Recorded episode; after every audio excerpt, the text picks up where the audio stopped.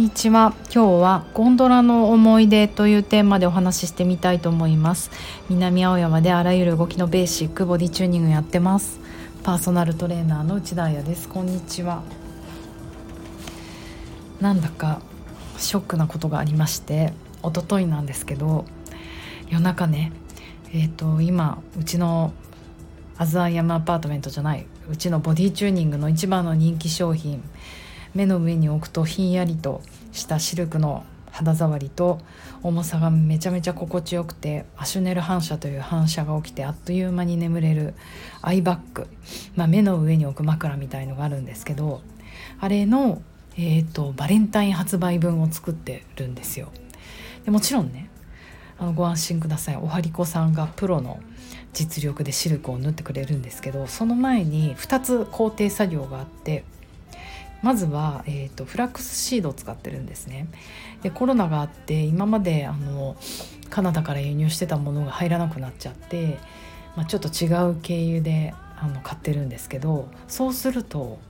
いってないんですよ。いるってあの火で炙るいるね。なんて言うんだろう英語で。いる。いるってあの病気のいるじゃなくて火火で少ないってかあれ炒める？わかんない。いるです。火で炙るやつ。そう。それ結構大変な作業であの6キロとか7キロ。それは私の作業なんですね。夜中もうずっとその7キロのフラックスシードを行ってなんかげ匂いが結構香ばしくて家中臭くなっちゃうんですよ。だからそれを玄関に運んで冷ます。で次の日にうちのスタッフの小泉真由美ちゃんがその私が行ったフラックスシードを冷ましてあのちょっとやっぱ油が出るんですね。フラックスシードってアマニオイルのアマアマの実なので。その少し冷ましてあんまりベタベタしないようにしないとシルクが油切っちゃうのでその冷めたものをまゆみちゃんがその企業秘密の重さに測りにかけてあの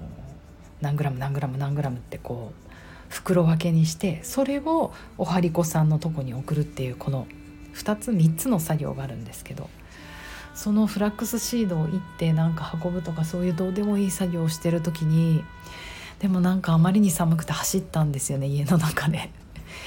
そしたら小指を思いっきり大きなうんなんか絵があるんですけど絵のキャンバスがあるんですけどそこに思いっきりバコーンってぶつけてでもね最近こう末端が冷えてるからうわ痛いけどまあ打ったよねぐらいでいたらみるみる腫れてきて今2日経ったんだけど足の小指だけだけじゃなくて足の甲も腫れてきちゃってなんとスニーカーが履けないの痛くて。どうしよう。でネットで調べたら結構小指をこうやって折る人って多いって書いてあって落ち込んでます。あんなにスキーで気をつけたのにこんなどうしようもない日常で怪我するとか本当に悔しい。もう今ね唯一消えて気をつけることはあの私の何の先生か忘れちゃったけどヨガだか。唯一言われたことはもう一番今後私たちが目指すこと一番に注注視すべきことは怪我しないこと。高く飛べるとかうまく回るとか足上げるとか開脚するとかそんなことよりも絶対怪我しないこと。なぜならやっぱりそのダメージはやっぱり体に残るからって言われて分かりますか？私のこのコンサバ魂体恐怖症なので絶対怪我しないようにと思ってスキーであんなに頑張ってきたのに家でね怪我するって一番いけない。どれだけやっぱり自分が無意識に雑に動いてる時に怪我をするんだなっていうことを思い知らされました。気をつけます。皆さんもお気をつけて。そして、えーと、今日のタイトルは「そうそうゴンドラね」なんかあのずっと雪山の話をしてて恐縮なんですけど私の1月はもう雪山で始まり雪山で終わるので続きますが、えーと、蔵王に行った時にちょっと面白いなと思うことがあって1月の頭は蔵王に行ったんですね。でその時は私はもう全くスキーをやらないで、えーと、宿の部屋にずっといた。もう友達が朝行ってきますって言って外に出てって「ただいま」って帰ってきた時に私が1ミリも微動だにせず同じ場所に座ってるからひっくり返って驚いてて「えみたいな「ずっとそこに座ってたの?」みたいな本当そうなんですずっとそこで本読んだりお茶飲んだりお菓子食べたりしてて、えーと、その窓からゴンドラが見えるんですよ。で蔵王もとても雪深くてあのゴンドラとかリフトをガンガンあの乗り継いでみんな上に行くでも結構下まで来るそうね何人ぐらいなのかしら20人ぐらい乗れそうなゴンドラがあってでもあの結構遠い距離なので誰が乗ってるとかはちょっとわからないんですよ。でまあすることないからずっとゴンドラとかリフトとか見てるんですけどその中でなんか重そうだなあのゴンドラって私も何度か思ったことがあったんですよ。もしかしてこれは住民の人も乗ってるのかな？あの上りが重そうじゃなくてなんか人がいっぱい乗ってると傾きがおかしくなるじゃないですか重力に対して。なんかあの物資を運んだり、ね、スキー場のリフトとかゴンドラって降りてくる人ってまずいないじゃないですか。なんかふとそう思ってたんですよ。お米とかお水とか運んでるのかなとか。でも上から下に運ぶものって何だろうとかこう妄想を膨らましてあの日本酒飲んでたんですけど。で、えーと、友達が帰ってきた時に教えてくれたのがなんかさみたいなそれはあの私たちが蔵王に行って残念だなって思ってたことなんですけどやっぱり今ね観光大国になるしか日本はないって言われてるこのコロナ以降なんだけどやっぱり東北新幹線とかあと蔵王もレストランもそうだけどもう英語の案内とかそういうものが何一つないんですよね。ででも私もこうスキー場の近辺を雰囲気を味わうためにうろうろあのランチだけなぜかゲレンデに食べに行ったりするんですけど英語なんですよね聞こえてくるのがただ白人の人たちいっぱいっていうよりはアジア系の人たちが多くってなんかあったかい国から来てるんだろうなみたいな人が確かに多かったです。うんでその私の友達が言うには「そうそうなんかさ」みたいな「すごいかわいそうなんだけどさ」みたいな多分何の案内もないからその外人の人がよく分からなくて結構どんどん上まで登ってきちゃうとリフトで。でそれであのスキー経験もあんまりなさそうだし教えてくれる人もあんまりいないからどうしていいか分からなくて多分ゴンドラに乗って帰ってるんだよねって聞いてはっ私が見ていたあの傾きがなんかおかしいゴンドラには人がいっぱい乗ってたんだと思ってすごいかわいそうだなって思った。確かにタイとかなんか台湾とかちょっとあったかい国の人っぽい感じがしたんですね。フィリピンとか。だからスキーの経験もあんまりないと思うんですよ。そしたらなかなかねあの蔵王の山のてっぺんとか行ったらものすごいあのおっかなくて降りてこられないだろうにと思ってちょっとププってかわいかわいそうだよ。本当かわいそうだと思う。だから早急にあのね今インバウンドを狙ってるあの観光の人たちは頑張って英語どんどんおもてなしの英語を学んでおもてなしの看板をつけたりあの雪山の矢印とか道案内とかこっちはなんとか山ですよとかそういう案内も全部日本語だからなんかそういうの早急にやらないといけないよねって思いました。まさかゴンドラから降りてくる人たちがいるなんてって蔵王で強く思ったんですね。それでニセコに行きました。はい。で私はあの合計3日間滑ったんですね。初日滑んなくて。で1日目は、えーと、春子さんノーテンキーというブランドをやってるモデルのそしてめちゃめちゃサーファーの春子さんの指導で上手くなった。2日目はりょうちゃんニセコに、えーと、移り住んでいて元トレーナーだったりして今は、えーと、ミカジョンさんピーチジョンの元ね社長の野口美香さんの旦那さんのりょうちゃんに教えてもらった、うん、やっぱり教える人たちがうまいと本当にすぐ上手くなるんですよ。もうねティーチャーって大事。あの皆さんもトレーニングに迷ったら是非誰か素敵なパーソナルトレーナーまあ私かもしれないそれは学びに来てください。そう。なんかね板を揃えようとするところまで来てしまってえーと、初心者コースじゃなくてもうちょっと上まで行ってみようかって言って一緒に行ってくれたんですよ。だからそうするとものすごい自信がつくじゃないですか。で一緒に旅をしていたこの中で、えーとね、ヤングチームもいたんですよ。18歳ぐらいいくつなの？大学生。17歳19歳。もうすっごい可愛くてすっごい細い。もうほんとこんな今の子たちって可愛いんだってずっと見ちゃうぐらいその子となんとなくあの私がまあ似たレベル全然彼女の方がうまいんだけど私の方が1日早くいたから、えーと、2日目とかも調子に乗っちゃってあの彼女とあの私がねその教えてもらったちょっと難しい急なコース彼女と一緒に滑ったりして行ってみるあのどんな感じだったか私知ってるなんつってすごいですよね。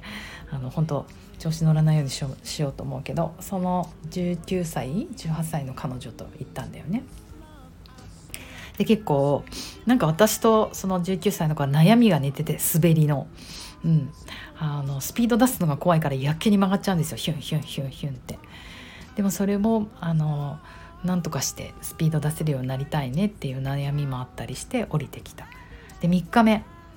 もうねこう事件は必ず3日目に送るんですけどもう一緒に行ってるチームがめちゃめちゃうまい人たちなのでほらうまい人がよくやるファーストトラックを狙うっていうんですかゴンドラが8時半から動くから7時45分から並ぶんですよゴンドラに。もう狂ってるよね気が。でその7時45分からゴンドラの列にわーって並んでなぜなら早くゴンドラに乗って1番に降りないとファーストトラック初めての何トラックってこのシュプールみたいなこと？あの足跡。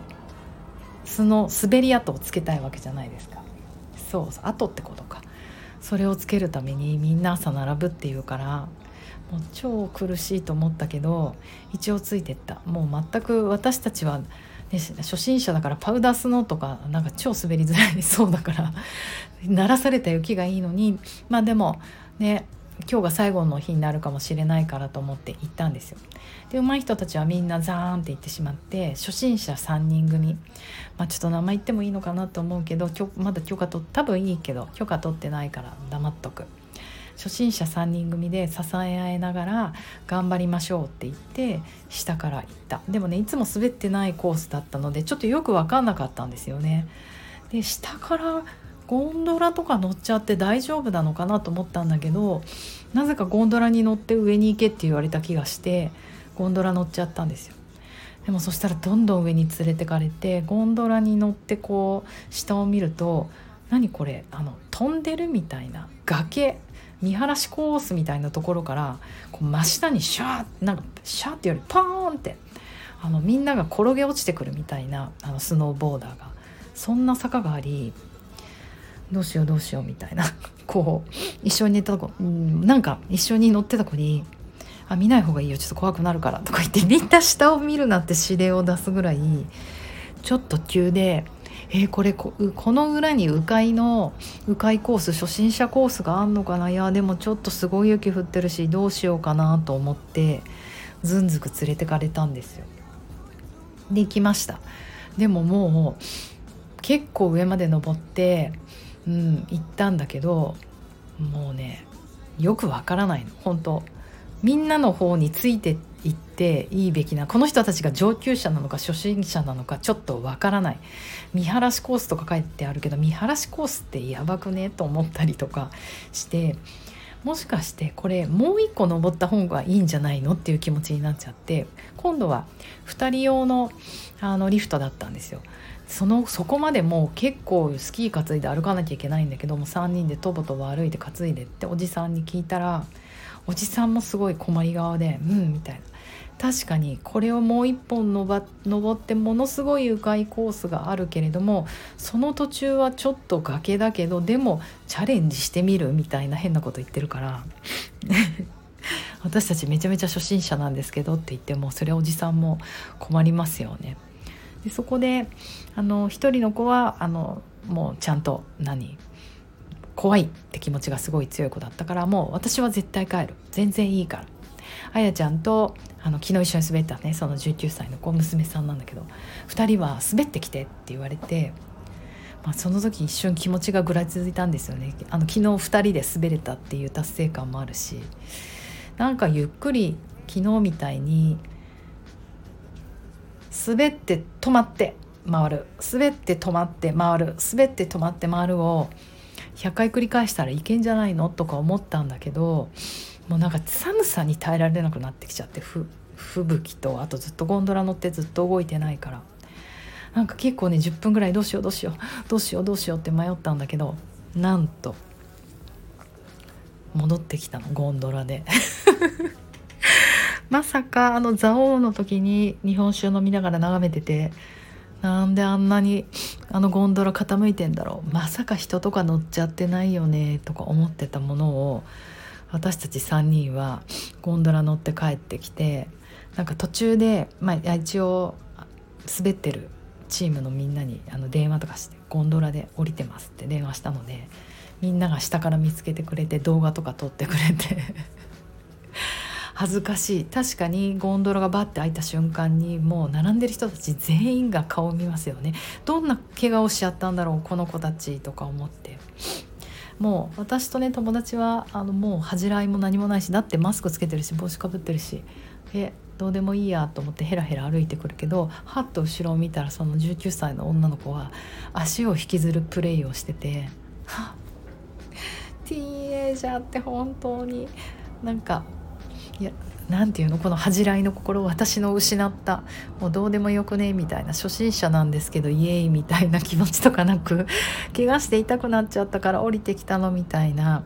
なんかこのうぶな恥じらいな気持ちをちゃんとアピールしてもしかして私たちのためにやってくれてんじゃないかななんて思ったんですけど。なんか大事なものを失っちまったなと思ったゴンドラの思い出でした。えーと、今日も雑談になりました。皆様くれぐれも、えーと、所作のあの何スキーとかスノボとかそんな大きいことよりも日常の所作日常の所作をエレガントにすると私みたいに怪我をしないと思います。柱のように。ではお疲れ様です。また明日。